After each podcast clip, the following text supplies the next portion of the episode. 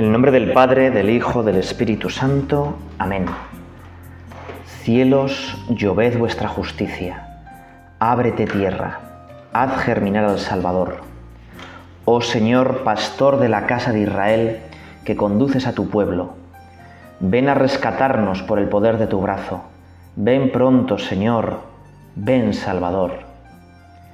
Oh sabiduría, salida de la boca del Padre, anunciada por profetas, ven a enseñarnos el camino de la salvación. Ven pronto, Señor, ven Salvador. Hijo de David, estandarte de los pueblos y los reyes, a quien clama el mundo entero. Ven a libertarnos, Señor, no tardes ya, ven pronto, Señor, ven Salvador. Llave de David y cetro de la casa de Israel. Tú que reinas sobre el mundo, Ven a libertar a los que en tinieblas te esperan. Ven pronto, Señor, ven Salvador. Oh sol naciente, esplendor de la luz eterna y sol de justicia, ven a iluminar a los que yacen en sombras de muerte. Ven pronto, Señor, ven Salvador. Rey de las naciones y piedra angular de la Iglesia, tú que unes a los pueblos, ven a libertar a los hombres que has creado Ven pronto, Señor, ven Salvador. Oh Emanuel, nuestro Rey, Salvador de las naciones, esperanza de los pueblos. Ven a libertarnos, Señor, no tardes ya. Ven pronto, Señor, ven Salvador. Cielos, lloved vuestra justicia, ábrete tierra, haz germinar al Salvador. Pues mira, no, no me he equivocado. Seguramente estará escuchando este, este audio, quieres rezar con esta meditación, en verano hace calorcito, igual estás camino a la piscina o estás relajándote en la playa. Y te pongo un poema de Adviento, cuando ya los días son cortos y todo presagia la Navidad y un poco el frío. Pero es que nuestra vida es un largo Adviento y estamos deseando que llegue el Señor Fíjate que lo decimos en la misa todos los días. Cuando Jesucristo se hace presente en el altar, decimos, anunciamos tu muerte, proclamamos tu resurrección, ven Señor Jesús, ven Señor Jesús. Jesucristo ha venido al altar, pero todavía ha venido escondido. Queremos que algún día venga con gloria y poder, totalmente manifiesto a todas las gentes del mundo. Y con este poema te decimos, ven pronto Señor, ven Salvador.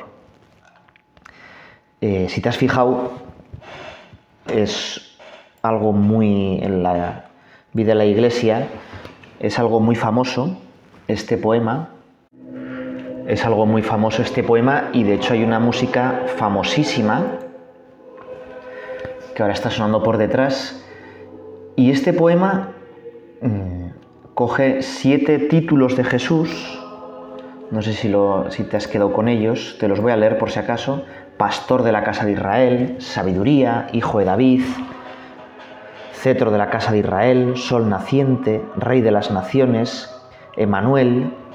Cada uno de estos títulos de Jesús se cantan en la iglesia siete días antes de que llegue el Señor en Navidad y todos ellos juntos forman un acróstico. Un acróstico es una frase que surge con las iniciales. Leídos al revés, desde Manuel hasta Pastor de la Casa Israel, dicen en latín erocras, mañana vengo. Y eso es lo que creemos, ¿no? Jesucristo está cerca. Su venida puede ser cualquier día, pero eso no nos da miedo, ¿eh? Jesucristo vino hace dos mil años ¿eh? y vino en carne, humilde, solo unos pocos, los pastores y algunos sabios de lejos lo reconocieron. Jesucristo vendrá con gloria para juzgar a vivos y muertos y Jesucristo viene sacramentalmente, oculto los sacramentos entre la primera venida de Jesús y la segunda con gloria, Jesucristo viene en los sacramentos. y tenemos que descubrirle en esa venida intermedia. Y esa venida intermedia de Jesús adelanta la venida definitiva. Cuando nos explicaban esto en teología, me acuerdo que nuestro profesor decía con mucho entusiasmo que la teología católica dice ya sí, pero todavía no. Jesucristo ya está entre nosotros, ya sí, pero vendrá más patente, todavía no del todo, ¿verdad? Y lo nuestro es adelantar esa venida. Ese ven Señor Jesús que repite este, este canto en arameo es una palabra de las poquitas que se han conservado. Maranata, ven Señor. Y no solo Adviento, bueno, Adviento ya sabemos que es mucho más para la Navidad, pero no solo en Adviento decimos ese ven Señor Jesús, ¿no? Todos los días, también el Padre nuestro, ¿no? Venga a nosotros tu reino. Ven Señor a mi vida. Ven Señor a esta situación. Ven Señor a mi familia. Ven Señor a esa empresa mía en la que hay gente a la que no le aguanto, ¿verdad? Ven Señor Jesús, ven Señor Jesús. Fíjate que he escogido este canto, ven Señor Jesús, por el trocito del Evangelio que tenemos que comentar. Ya sabes que en estas meditaciones estamos comentando, estamos rezando con el Evangelio de San Mateo, y el Evangelio de San Mateo tiene cinco discursos, cinco grandísimos discursos al estilo de Moisés. Moisés también en el Deuteronomio tiene cinco discursos y Jesús, como nuevo Moisés, también da cinco discursos. Y el último, justo antes de morir, se le llama el discurso escatológico, el discurso en el que Jesús habla sobre el fin del mundo, sobre su segunda venida. Y dentro de ese discurso escatológico, pues está este texto del Evangelio. Si lo quieres buscar es Mateo 24, 35, 51. Dice así, vamos a leerlo y a pensarlo. La venida del Hijo del Hombre será como en los días en que vivió Noé. En aquellos días antes del diluvio, la gente comía y bebía, se casaba y daba a sus hijos en casamiento hasta el día en que Noé entró en el arca. Como ellos no sabían lo que iba a pasar, vino el diluvio y los arrastró a todos. Así será cuando venga el Hijo del Hombre. En esos días, dos hombres estarán juntos trabajando en un terreno. Uno de ellos será llevado y el otro será dejado. Dos mujeres estarán moliendo. Una de ellas será llevada y la otra será dejada. Por lo tanto, vosotros, manteneos alerta, porque no sabéis qué día va a venir vuestro Señor. Y recordad esto, si el dueño de la casa supiera que hora viene el ladrón, se quedaría despierto y no dejaría que el ladrón entrara a su casa. Por eso tenéis que estar listos, preparados, porque el Hijo del Hombre vendrá a la hora menos pensada. ¿Quién es el siervo responsable y digno de confianza? El señor de la casa le encarga a un siervo la responsabilidad de dar de comer a los demás a su debido tiempo. ¿Cuál es el siervo en quien confía el dueño para hacer este trabajo?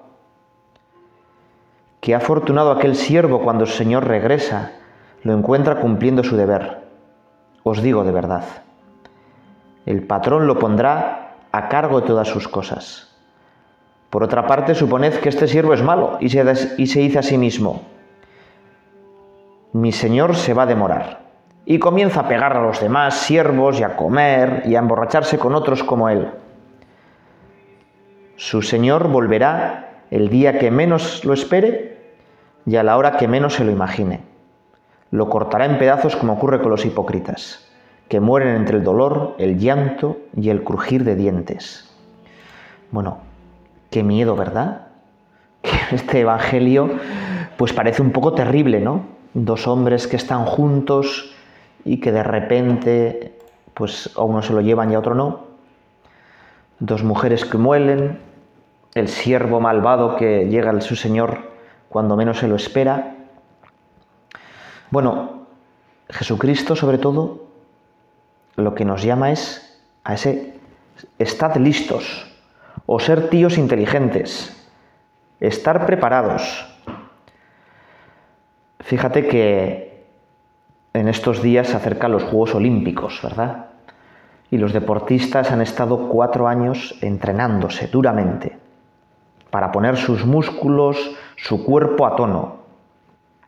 Sería de tontos que después de cuatro años de entrenarse, llegan a Tokio, la ciudad olímpica, y allí pues se dedican en la, Villa Olímpica pues a comer hamburguesas, beber Coca-Cola y estar tumbado en el sofá. Bueno, pues no, ¿verdad? Los últimos días son los días más especiales y uno tiene que estar preparado, concentrado. Todos los equipos de fútbol, justo antes de las grandes finales, pues se concentran en el hotel, ¿no? Y ven vídeos y ven tácticas. Esto es algo parecido. Tenemos que estar preparados no para ganar una medalla total de un metal, o metas iguales de plástico, ¿verdad? En Tokio. No para ganar una copa del mundo, un poquillo de honra humana. Tenemos que estar preparados para ganar el cielo, para llegar a la felicidad eterna. Y más importante todavía, para hacer que otros sean inmensamente felices. ¿Eh? Por eso, estar preparados, estar preparados. Nuestra vida en la Tierra podríamos compararla con estar en una parada de autobús. ¿Eh? Todos estamos, hasta los que piensan que no están esperando en nada, pues todos estamos esperando algún autobús. ¿Eh? Y todos podríamos preguntarle al que está a lado nuestra, oye, ¿y tú qué autobús esperas? Muchos esperan el autobús, la línea número 7. Bueno, pues que les toque la lotería, que puedan ir a una playa y estar tranquilos, que bueno, muchos están esperando también la línea número 0, ¿eh? estar tumbados en el sofá. Lo que no saben es que esas líneas, y todas, acaban en la línea número 13, la que va al cementerio. ¿eh? Y si su, esperanza pues es solo eso, un golpe de suerte, un poco de dinero, más likes en el Instagram, que me vea mucha gente en TikTok, pues eso, no van a escapar nunca de esa línea número 13. ¿eh? Qué pena, ¿verdad? Nosotros estamos esperando un autobús que nos lleva al aeropuerto la línea número 3 de la Trinidad. ¿Eh? Nosotros estamos esperando la línea que nos va a meter en la felicidad eterna. Y tenemos que invitar a mucha gente a ir a esa felicidad eterna. No sé si has visto una película ya un poco vieja, es del año 2000, lleva 21 años ya, que se llama Gladiator o Gladiator, como decía mi madre. Pues en esa película hay una frase que es muy importante y que es verdad. Nuestras acciones tienen su eco en la eternidad.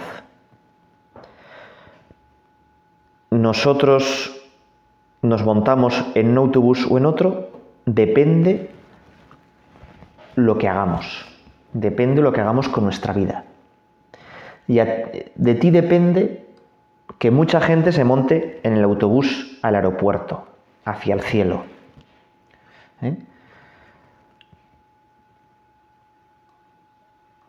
Vamos a pedirle al Señor que estemos vigilantes, que nos demos cuenta de que esta vida es muy corta.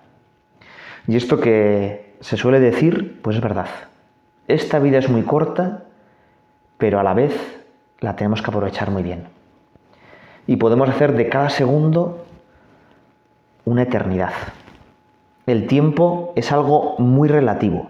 ¿eh? El tiempo es algo muy relativo y tenemos que aprovecharlo mejor. Decía Shakespeare que el tiempo es muy lento para los que esperan, muy rápido para los que temen, muy largo para los que sufren, muy corto para los que gozan, pero para quienes aman el tiempo es eternidad. Bueno, pues nosotros esperamos amando. Ya aquí disfrutamos de la eternidad, ya sí, pero todavía no. Algún día llegará esa eternidad por completo. Nosotros estamos unidos a Jesucristo. Y del momento que nos unimos a Jesucristo, ya estamos gozando de la eternidad. Y algún día gozaremos infinitamente. Ya en ese autobús que hemos cogido, que es el autobús de Jesucristo, ya gozamos un preludio de la eternidad. Aquí abajo ya disfrutamos de la eternidad. Y por eso nosotros estamos bien preparados. Y nuestras acciones como decía en Gladiator, nos están preparando para el cielo. Vamos a pedirle al Señor que cuando llegue, que sea cuando Dios quiera, cuando llegue nos encuentre con las manos preparadas, llenas de buenas obras. Algunos piensan que Dios es un ojo que todo lo ve, una especie de Sauron ahí en la torre mirando todo, o una especie de gran hermano, ¿verdad? Que lo graba todo de, de ese libro o esa película 1984 de George Orwell, Dios conoce todo, pero Dios, más que un ojo que todo lo ve, es un corazón ardiente. Es un corazón traspasado por nuestros dolores, por nuestras espinas. Es un corazón que quiere meternos a todos en su corazón. Por eso Dios siempre está dispuesto a que tú cambies de autobús, a que tú vuelvas a coger ese autobús. Gracias Señor, porque nos llamas a la vigilancia, pero siempre nos das una nueva oportunidad.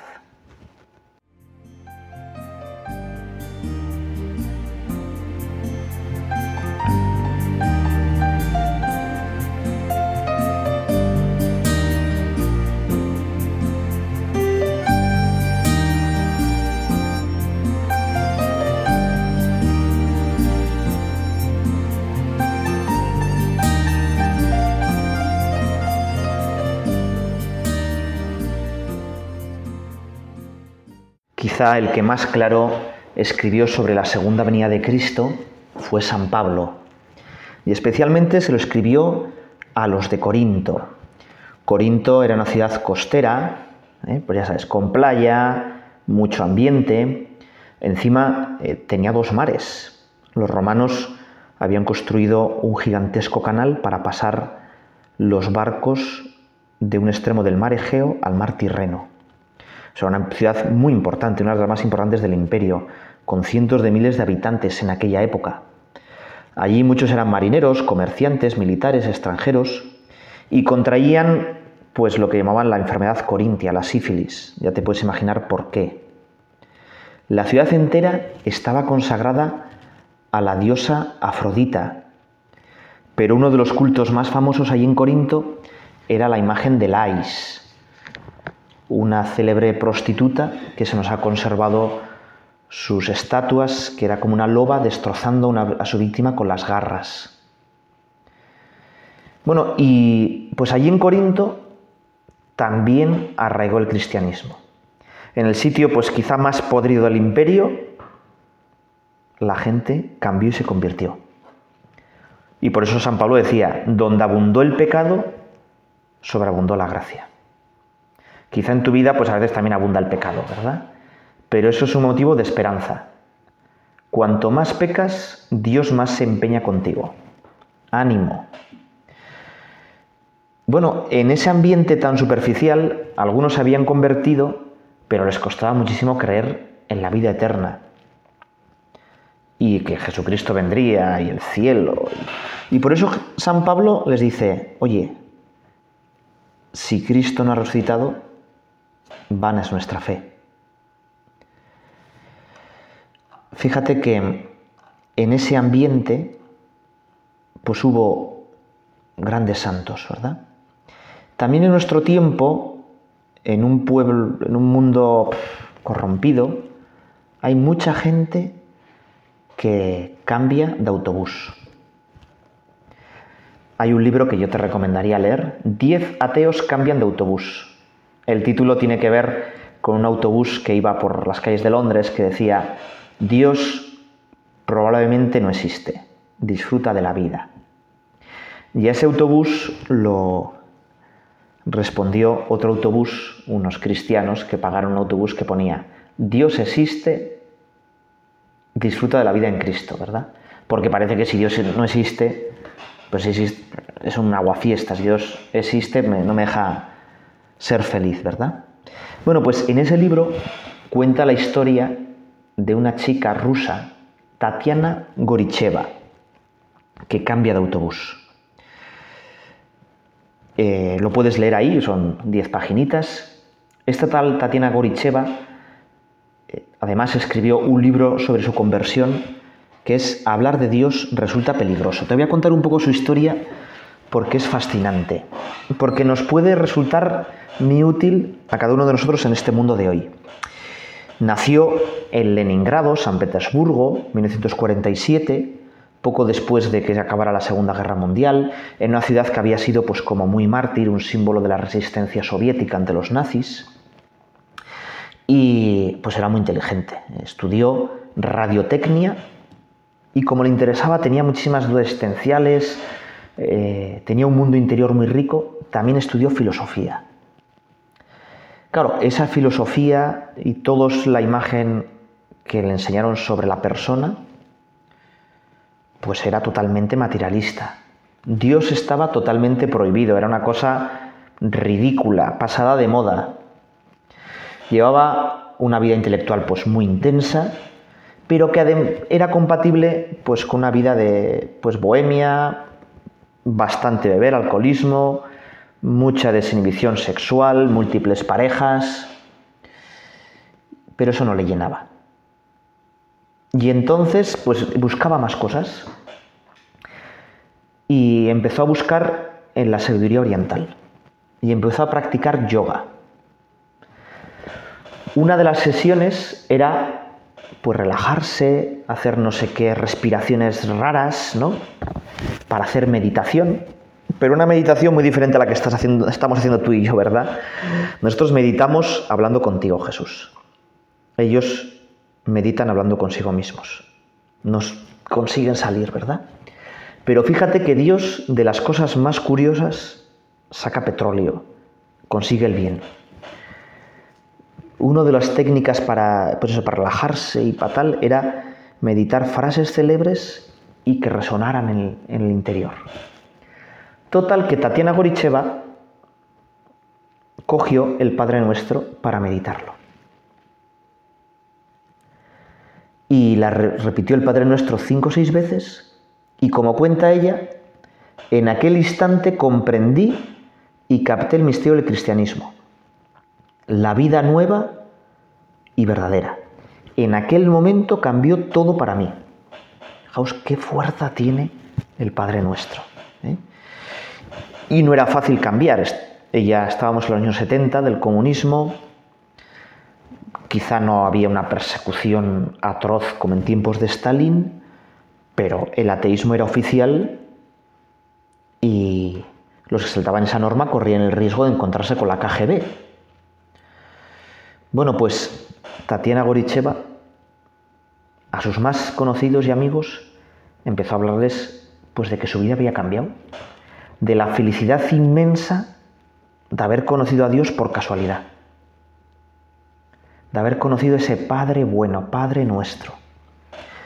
Y entonces, pues durante años, bueno, tal que alguno de sus amigos era confidente de la KGB, así tenía pequeños favores, y la detienen, la interrogan y la encarcelan.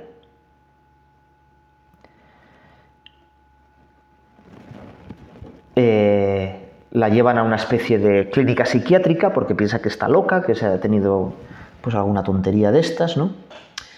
Pero ella eh, pues sigue, sigue, ¿verdad? Sin apenas formación religiosa acude a algún sacerdote ortodoxo que pues tiene miedo a escucharla porque también le pueden detener. Pero Tatiana sigue buscando a Dios.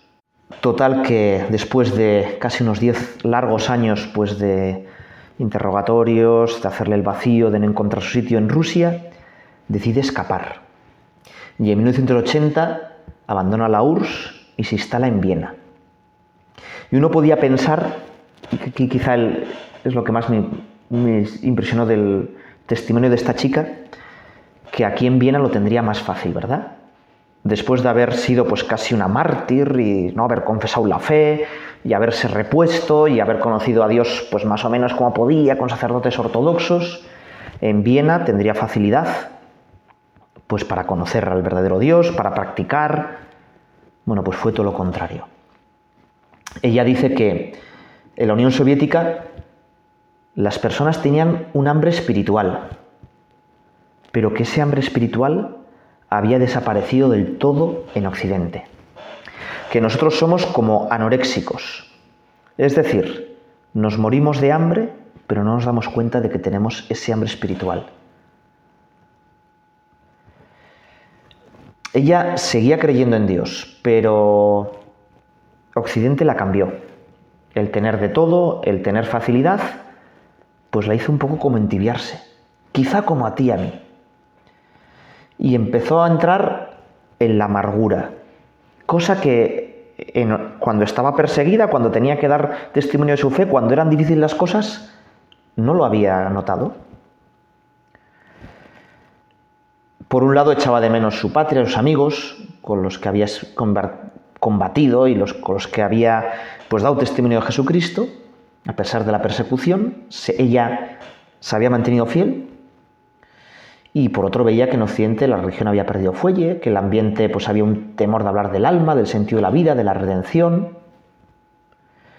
Más todavía, eh, se intentó meter en, en, grupos de jóvenes. Ella era ortodoxa, pero en Austria no había ortodoxos, y fue una parroquia católica.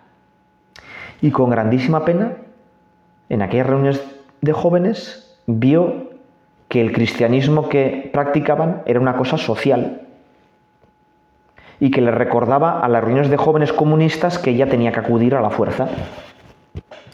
El catolicismo había perdido la vida eterna, había perdido todo lo espiritual. Y eso le, le hundió todavía más. El catolicismo se había aguado. Más todavía. Eh, decía, para la Iglesia de Occidente pintan tiempos difíciles más difíciles de los que alumbran en la iglesia del Este. Por doquier la iglesia va a recorrer el camino de la cruz. Solo que en, Rusia se puede ver que la cruz triunfa. Aquí está todo encubierto y no se puede reconocer. Lo que le tocó es, pues en Occidente, vivir como una nueva conversión. O mejor todos los días intentar una nueva conversión. Sobreponerse a este mundo hedonista, materialista, que apagaba la fe. Ella dice, si alguien me pregunta qué significa para mí el retorno a Dios, qué es lo que esa conversión me ha hecho patente y cómo ha cambiado mi vida, puedo contarle con toda sencillez. Lo significa todo. Bueno, pues nosotros eh, también, ¿verdad? Tenemos que sobreponernos a un mundo que quiere aplastarnos la esperanza. El Papa Francisco nos decía, no os dejéis arrebatar la esperanza. Existe otra vida, existe el mundo espiritual. Y en este mundo de facilidades a veces es más difícil ser fieles que en un mundo de persecución. Por esto vamos a decirle, Señor, sácame de la tibieza. Ven a mi vida y no permitas que yo sea tibio. En el Apocalipsis dice que a los de la iglesia de la Odisea Dios los va a vomitar. Una expresión bastante fuerte, ¿no? Porque Dios vomitando gente, ¿no? Pero vomita a los que son tibios. Y quizá tú y yo somos un poco tibios. Somos cristianos pero aburguesados. Somos cristianos pero de esos que Tatiana Goricheva pues veía en esas parroquias que sí, bueno, eran, tenían unas costumbres cristianas, de vez en cuando iban a misa, pero que no estaban totalmente en serio su fe. Dante, en la Divina Comedia, dice que el purgatorio está lleno de los neutrales, de los que, bueno, pues nunca han sido criticados por nadie, de los que nunca se han mojado de verdad o se han arriesgado.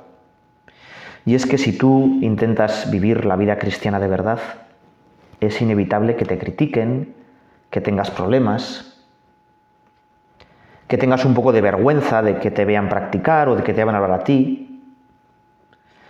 Bueno, nos tiene que dar pena pues que haya mucha gente que no se dé cuenta de que están perdiendo el autobús y que nosotros no nos atrevamos a decirles nada. Por no parecer pues, raros o por no... Muchas veces hay etiquetas ultra cristiano. ¿no? Ultra cristiano es el cristiano que es de verdad cristiano. Los demás son cristianos tibios, cristianos flojos, cristianos adocenaos, ¿verdad? Sácame de la tibieza, Señor, que muchas veces se manifiesta en esa vergüenza en hablar de ti. Sácame pues de, de ese estado de desesperanza o de acostumbramiento que a veces tengo. El amor no tiene cuenta el que dirán. El Señor, para rescatar a la gente, para hacer que la gente cambiara de autobús, murió. Para que todos tuviéramos la posibilidad de ir al cielo, nosotros tenemos que ayudarle a que esa posibilidad sea efectiva, colaborar a completar la pasión de Cristo. Ven, Señor, ¿eh? que hay gente muy buena que todavía no te conoce. Y nosotros no hablamos de ti porque muchas veces nos da corte. Ven, Señor, Madre mía Inmaculada, ayúdame a que mucha gente te conozca. Acabamos con este otro himno Adviento. Jesucristo, Palabra del Padre, luz eterna a todo creyente, ven y escucha la súplica ardiente. Ven, Señor, porque ya se hace tarde. Cuando el mundo dormía en tinieblas, en tu amor tú quisiste ayudarlo, y trajiste viniendo a la tierra esa vida que puede salvarlo. Ya madura la historia en promesas, solo anhela tu pronto regreso. Si el silencio madura la espera, el amor no soporta el silencio con María la Iglesia te aguarda con anhelos de esposa y de madre, y reúne a sus hijos en vela para juntos poder esperarte. Cuando vengas, Señor, en tu gloria, que podamos salir a tu encuentro, y a tu lado vivamos por siempre, dando gracias al Padre en el reino. Amén.